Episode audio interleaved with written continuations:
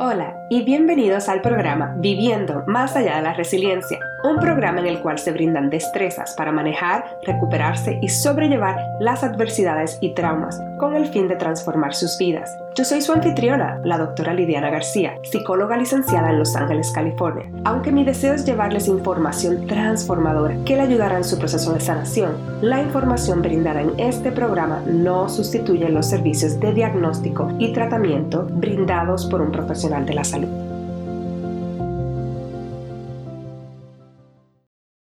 Hola, bienvenidos a todos y a todas a otro episodio de Viviendo más allá de la resiliencia que están conmigo con la doctora Lidiana García, su anfitriona, y tengo el honor de en el día de hoy hablar de un tema que mm, siento que es como si hubiera regresado a mis raíces de cierta manera. Y cuando hablo de mis raíces me refiero a mm, una de mis pasiones que es el baile. Y lo digo porque el tema de hoy va a ser sobre cómo volver a conectar y crear una relación con nuestro cuerpo. Y mm, por eso digo que es como regresar como si fuera una vuelta al sol, pero una vuelta a mi vida, a volver a hablar del tema que me apasiona y de la importancia que tenemos en nuestro cuerpo.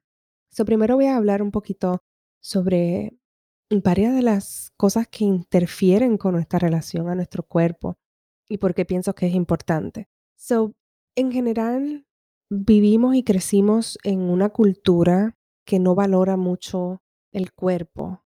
Les exigimos demasiado y luego entonces vemos las consecuencias mientras vamos envejeciendo, que empiezan los achaques, los dolores, las enfermedades crónicas, que muchas veces esas enfermedades crónicas son a raíz de todos esos años, como diría, de abuso que le hemos dado a nuestro cuerpo, de no respetar los límites de nuestro cuerpo, de no escuchar cuando nuestro cuerpo necesitaba descansar o necesitaba algo en particular, ignorándolo por el afán de seguir hacia adelante, del trabajo, de generar dinero, de apoyar a nuestra familia.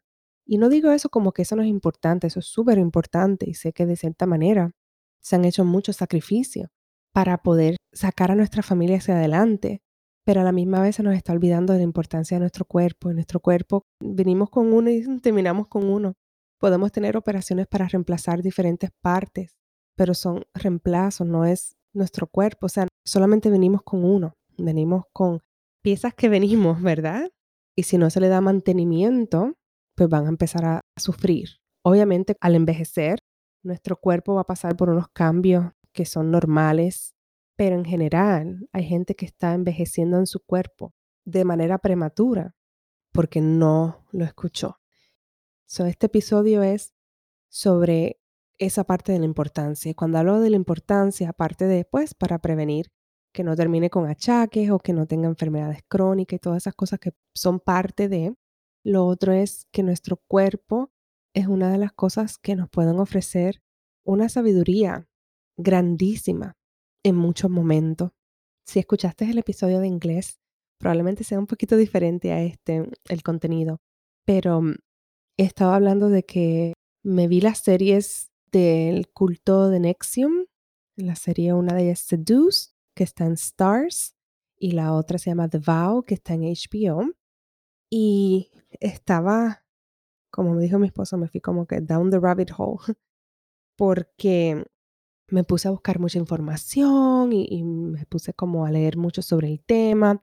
Todavía me, me interesa mucho seguir aprendiendo más, pero para la gente que no sepa de lo que estoy hablando, eh, son unos documentales que hablan sobre un, grupo de programa de autoayuda o que promovía autoayuda y no niego que mucha gente se benefició por muchos años de las enseñanzas que ofrecían allí, pero la persona que estaba encargada y probablemente otras personas dentro de la compañía se estaban aprovechando de la vulnerabilidad de las personas para aprovecharse de manera financiera y sexual. El señor que estaba a cargo de todo tenía una red de mujeres esclavas y como la esclava y el, y el master y también le hicieron lo que le llaman un branding ceremony que le usaron, no sé cómo se diga la palabra, pero con un, como con un bolígrafo, un lápiz o material de fuego, como de carbón. Eso es como, como marcan a las vacas, casi literalmente. Y entonces le formaron, ellas pensaron que tenía que ver con los elementos de la naturaleza, pero si lo miras de lado, es prácticamente las iniciales del dueño, que era Keith Raniere, son la K y la R. Si me estás escuchando y vives en algún país de Latinoamérica que esto todavía sigue, ellos expandieron y tenían, tienen muchos centros en México, pero si me estás escuchando, estás en un país de Latinoamérica, no sé cuál es tu opinión al respecto, pero en general, al ver los documentales, lo que sí me sorprendió mucho es la capacidad de aprovecharse de las vulnerabilidades de las personas y de los traumas para para controlarlos, para manipularlos. Hay unas estrategias que todavía se utilizan, muchas de ellas en el campo de psicología, en diferentes áreas. Y muchos coaches utilizan estas estrategias para ayudar que las personas tengan, como le llaman, unos breakthroughs, que dejen sobrepasar patrones y cosas. Pero muchas de esas estrategias, a mi manera, tienden a ser un poco agresivas, un poco fuertes y buscan como promover ese sentido de sentirte como, como que no vales o de culpa o en inglés sería shame, de vergüenza para llevarte a hacer algo. Y desde el punto de vista de coaching, al final del día, lo que se busca es la acción, eso puede ser que pues se obtenga ese resultado de la acción de lo que ibas a hacer. Pero el uso de vergüenza, de ridiculizar, de hacer burlas para lograr algo, yo en lo personal no considero que es la mejor manera porque lo que son las emociones de shame, de vergüenza en el cuerpo, tienen un efecto grande y más cuando es crónico. Y esto es algo bien difícil porque en la cultura latina, en general, se cría así, se cría con mucha vergüenza, se cría, ay, mira, eh, fulanito está haciendo eso porque no lo estás haciendo tú se cría como con comparación y no me refiero solamente a la cultura latina, solamente estoy diciendo eso porque me recuerdo cómo era la crianza en Puerto Rico y lo que he escuchado y con las familias que he trabajado latinas. Y es algo que se utiliza porque pues se logra el resultado al final del día, que quizás que el niño o la niña no se haga pipi encima o algo, porque entonces se utiliza la burla de que si te haces te lo voy a enseñar a los vecinos, a tu amiguito, y la persona puede parar de, de orinarse encima. Pero el efecto de la burla para lograr eso, si se sigue haciendo constantemente, se puede convertir como en una experiencia traumática. Y por eso entonces, y estos programas así utilizan muchas cosas así. Ponen muchas reglas y si te vas a parar para ir para el baño, te ridiculizan. Como que tienes que ir al baño, pero usa tu mente. Y, y digo eso porque he asistido a programas parecidos. Yo en lo que eran los 20, entre los 18 y los 30 años, yo participé en muchos eventos de motivación, con motivadores, eventos en que teníamos que hacer cosas así y muchas veces se habla de todo eso, de nuestro poder de nuestra mente, de que podemos lograrlo todo, pero entonces el mensaje muchas veces que se lleva es ignorando el cuerpo. Si tu cuerpo tiene hambre, la mente lo puede controlar, es algo que puedes sobrellevar, no tienes que comer, sigue hacia adelante.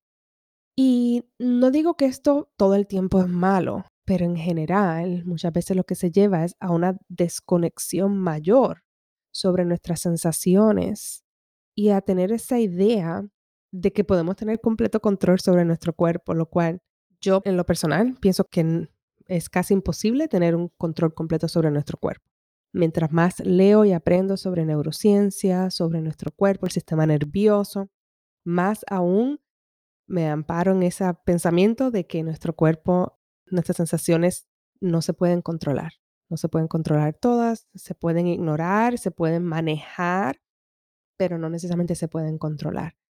Sé que hay otras personas que difieren conmigo, pero esa es mi opinión. Y traigo esto, lo del tema de Nexium y todo, porque algo que vi en los documentales, que las personas que se salieron a tiempo antes de pasar, o las personas que llegaron al punto de, hay una muchacha que fue, que fue la esclava de, como que se llamaba esclava de él. Ellos sentían como que el cuerpo le hacía como que, uy, como que esto no suena bien, o personas dijeron que lo conocían y decían, esta persona es rara, a todo el mundo le daba un beso en la boca.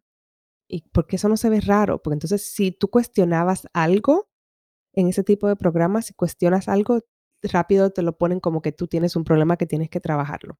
Es un problema tuyo, es tus propias percepciones, es algo que tienes que trabajar. Entonces eso hace que la persona dude de su intuición o de su sentido de aquí hay algo raro.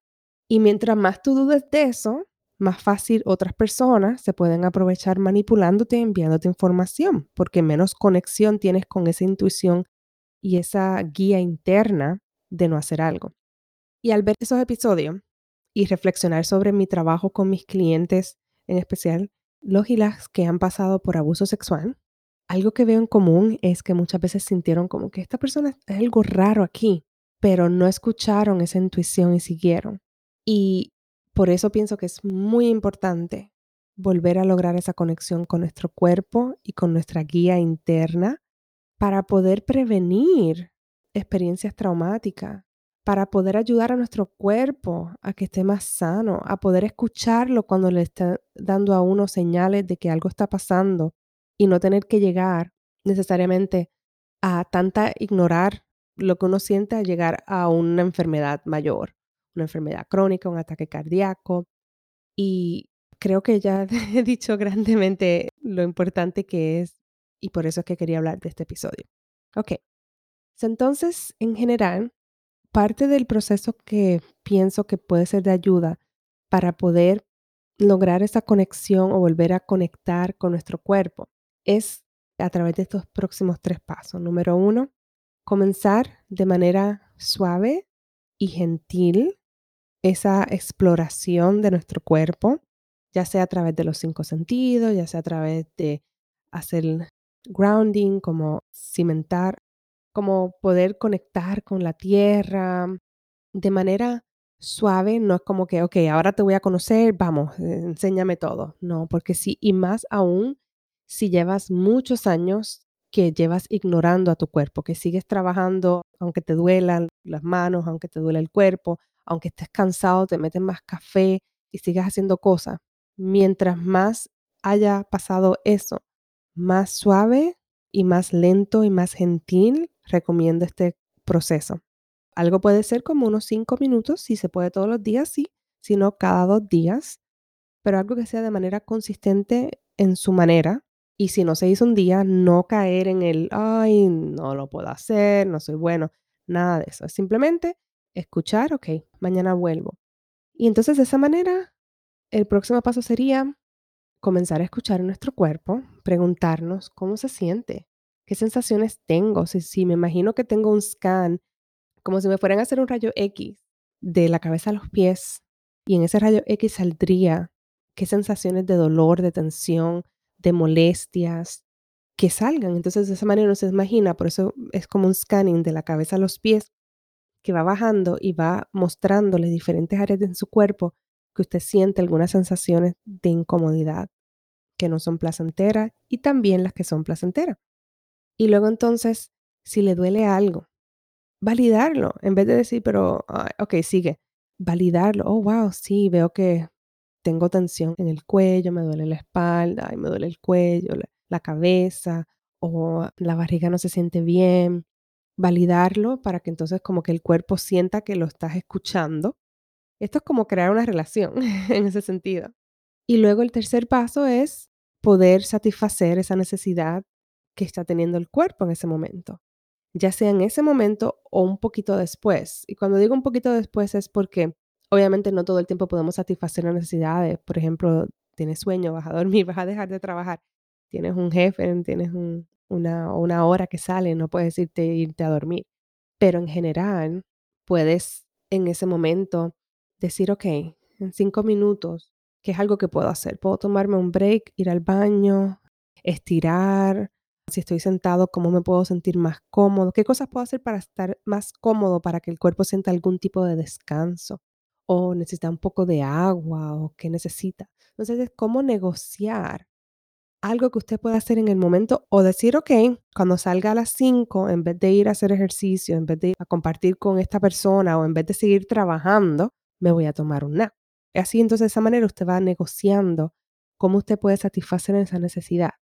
Y esta parte es muy importante porque no es con palabras, es con acción, como se logra cualquier tipo de relación, ¿verdad? Las palabras llegan hasta cierto punto, las acciones son las que se quedan. Entonces, de esa manera, ¿cómo pensar qué acciones puedo tomar para que nuestro cuerpo, su cuerpo, vaya entendiendo que usted está ahí para apoyarlo, para escucharlo y que va a hacerle caso cuando algo está pasando? Mientras más usted siga haciendo eso, conociendo a su cuerpo de manera lenta, gentil, escuchando, validando y verificando cuáles son las necesidades que tiene y haciendo algo, tomando una acción para satisfacer esa necesidad, más va a poder recibir esa cooperación y eso también le va a ayudar a crear esa intuición. Y estos mismos pasos los recomiendo para la intuición. Muchas personas me preguntan, pero ¿cómo yo puedo distinguir qué es intuición o qué es miedo o qué es ansiedad? Y en general, la intuición es como una voz interna para personas que es como calmada. Y muchas veces al principio puede ser que como que el volumen esté como en cero o en uno, bien bajito, como calmado, a menos que uno esté en peligro de salte para aquí. Pero si no, es como, mm, toma la derecha, no hagas eso. O sí, o no te comas eso. es como una voz calmada, sin mucha carga emocional. No es impulsiva, no es gritándole, no es, no es así. Usualmente la ansiedad tiende a ser como de manera impulsiva, como, ah, mira lo que te va a pasar, y como con mucha carga emocional. Algo que puede ayudarle para eso también es cuando usted va escuchando sus pensamientos, como que se imagine que está actuándolo, como que se imagine que está al frente de un espejo y tiene que actuarlo, y así más o menos puede conocer cuál es el sentido que está detrás de esa, cuál es la cualidad de esa voz que él está hablando. La intuición tiende a ser como más calladita, como más calmada, como una persona centrada. Entonces de esa manera usted puede ir poco a poco, escuchando, validando y tomando acción. Y mientras más usted siga haciendo esto, más va a fortalecer esa relación con su cuerpo y eso le puede ayudar a que cuando usted esté en peligro, cuando usted conozca a alguien que quizá le esté manipulando o, o se esté metiendo en alguna situación que no les convenga, y escuche esa voz interna y usted la siga, que usted prevenga que cosas malas así y traumas o problemas que se metan no pasen. Espero que este episodio haya sido de ayuda. Si tienen alguna duda o pregunta, por favor no duden en escribirme. Aquí tienen la información. Ya pronto estaré hablando del el evento pronto que voy a tener en diciembre. Lo único que le puedo decir por el momento, porque todavía estoy coordinándolo, es que va a ser junto no va a ser solamente para personas que se identifiquen como mujeres, va a ser para cualquier persona que se sienta que le pueda ayudar y va a ser en diciembre, más probable el diciembre 19, el sábado, pero voy a dar más información ya pronto. Lo pueden ver a través si se suscriben a mi lista de email o lo por social media en mi página de web, en mi página, perdón, de social media de Instagram. Ahí voy a estar anunciando pronto ese evento, que va a ser el último que voy a hacer del año. Y mm, lo otro último que le voy a decir es para recordarles de la comunidad que estamos creciendo.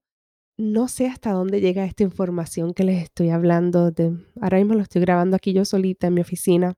Y aunque hay personas que me escriben y me dicen, o me escriben un review y me dicen que cómo le ha ayudado, qué cosa, en general pues me gustaría poder saber más de ustedes, mi audiencia, para ver cómo les puedo ayudar, qué episodios ustedes quieren escuchar, qué cosas a usted le gustaría que yo hable, qué dudas ustedes tengan de lo que he compartido, lo que han escuchado, toda esa información. Por eso estoy creando la comunidad para poder conocerlos más y poder tener más interacción.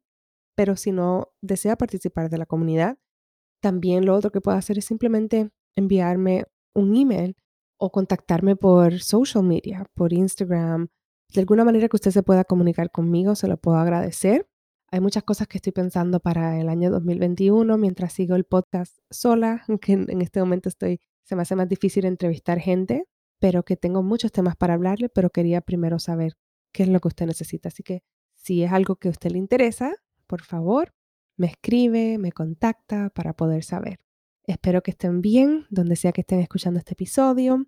Ya estamos comenzando el último mes del año. Este año ha sido muy particular, así que les deseo que mientras va terminando este año, que de alguna manera u otra logren conseguir algún, aunque sea una instancia de paz y de armonía y que puedan como que dejarlo ir para que el próximo año, esperemos, que comience mucho mejor. Los quiero mucho, les deseo un excelente día y hasta la próxima. Gracias por escuchar el podcast Viviendo más allá de la resiliencia. Qué bueno es saber que están por aquí y espero que continúen en esta travesía y nos vemos en el próximo episodio. Si te gustó mucho este episodio, por favor recuerda darle like, review it y que lo compartas con tus amistades y familiares. Hasta la próxima.